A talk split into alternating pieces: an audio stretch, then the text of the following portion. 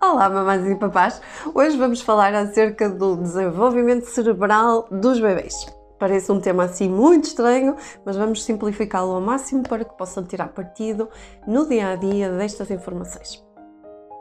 Quando um bebê nasce, ao contrário de todo, da maior parte dos outros órgãos, o cérebro do bebê, aquele órgão que determina depois o funcionamento, todo o funcionamento, o nosso funcionamento no dia a dia, nasce ainda imaturo. O que é que isto quer dizer e porquê é que isto acontece assim? Acontece assim porque na evolução da nossa espécie humana, se o cérebro continuasse a crescer e a desenvolver-se, uh, tendo em conta as capacidades e competências que foi adquirindo à medida que nós fomos evoluindo enquanto espécie, o que aconteceria é que os bebés, o cérebro dos bebés continuaria a crescer ao fim dos nove meses, ou seja, uma, uma gravidez nos seres humanos deveria rondar mais ou menos os quatro anos, o que seria impensável, como sabem todos as mamães que já passaram por gravidezes e que sabem que os nove meses já começa a ser difícil, portanto imaginem quatro anos.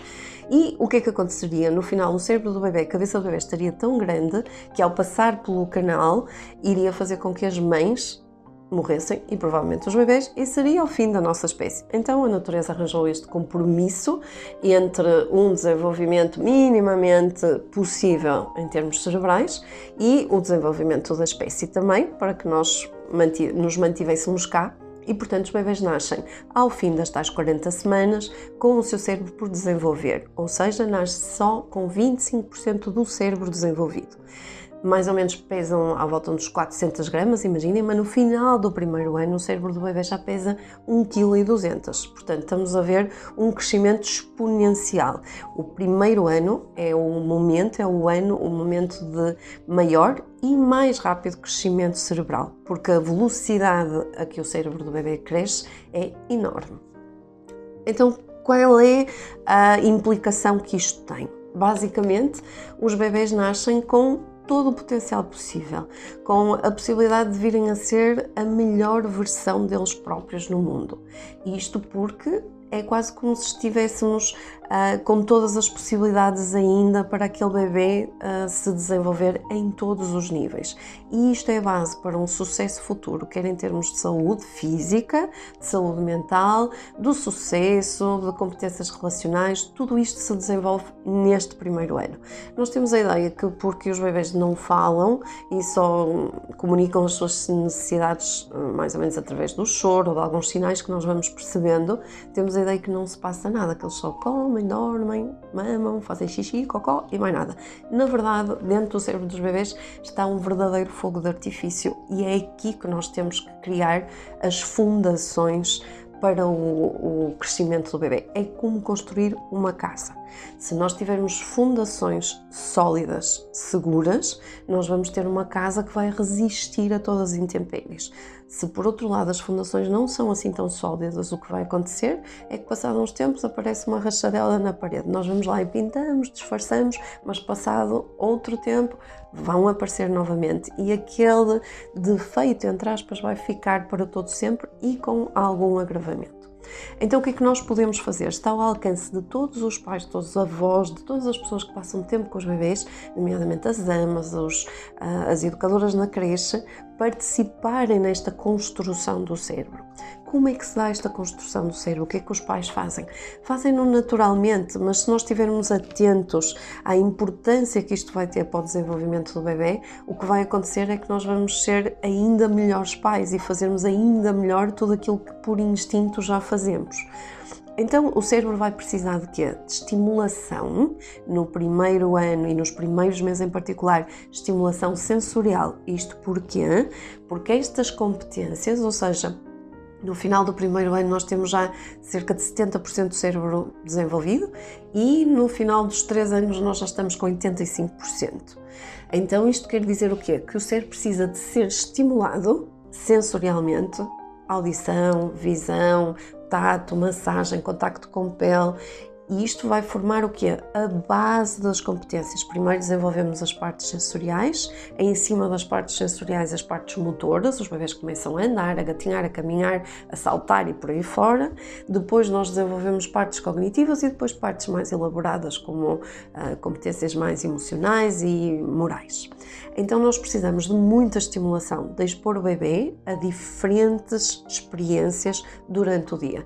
Estimulação que a B significa ler os sinais do bebê. Quando o bebê vira a cara para o lado e nos mostra que já não está interessado ou que está em sobreestimulação, nós devemos parar e depois, passado algum tempo, voltar. Mas não precisa só de estimulação, ou seja, não adianta eu só apresentar atividades diferentes para o bebê.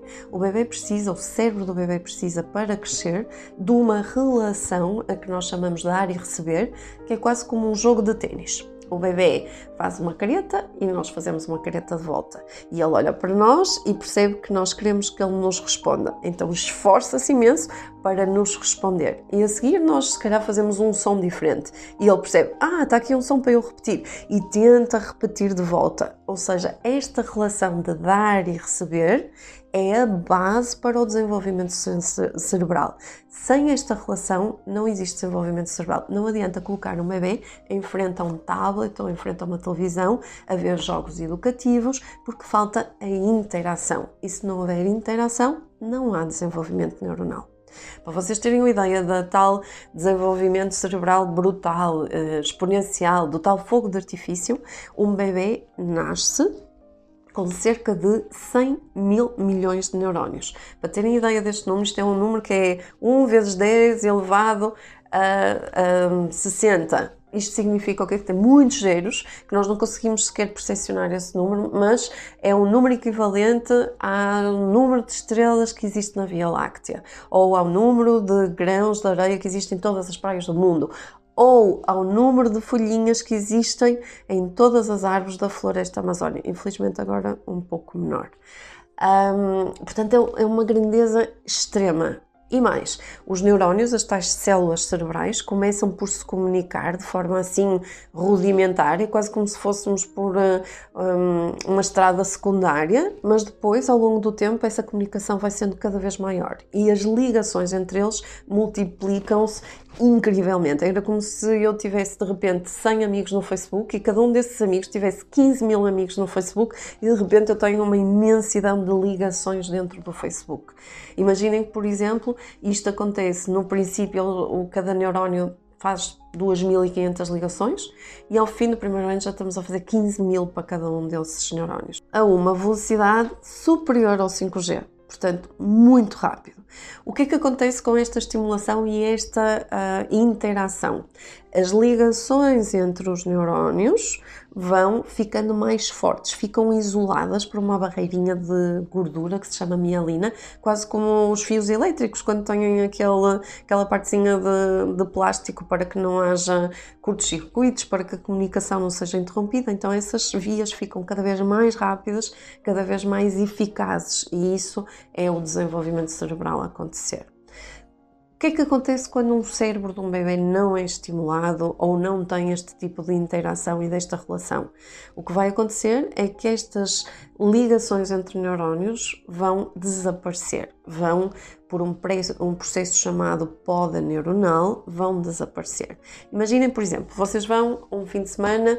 Um, para os Jerez, decidem ir lá acampar no meio do monte. E quando acampam, veem um lago, assim, uma coisa perto para vocês terem durante a semana, por exemplo, ou fim de semana, e escolhem, por exemplo, veem três ou quatro caminhos, escolhem um dos caminhos para ir até ao lago e fazemos esse caminho durante várias vezes ao longo deste fim de semana ou desta semana que passamos lá. Se nós tivermos, depois olharmos para esses caminhos, o que vai acontecer é que aquele que nós usamos muitas vezes vai ficar sem ervas daninhas, vai ficar claro e vai ser mais rápido chegar ao lago. Por outro lado, aquele que nós não escolhemos vai ficar tapado pelas ervas que estão à volta e passado algum tempo nós nem vamos perceber que ele algum dia existiu. É o que acontece na poda neuronal. Por exemplo, Num, um bebê de seis meses um, tem a possibilidade de aprender todas as línguas, é o chamado cidadão do mundo, capaz de aprender todas as línguas possíveis. Mas ao longo do tempo nós vamos perdendo essa capacidade. Se eu quiser agora aprender japonês, que eu gostaria muito, vai ser muito mais difícil porque eu não tenho estas ligações que não foram estimuladas no início para diferentes tipos de sons. Ok? Então o que é que acontece? No fundo, nós vamos perder a oportunidade de desenvolver o cérebro ao seu máximo potencial, para garantir que o bebê venha a ser, como já disse, a melhor versão dele próprio, com saúde física, com saúde mental, com sucesso. Na verdade, tudo aquilo que nós queremos para os nossos filhos.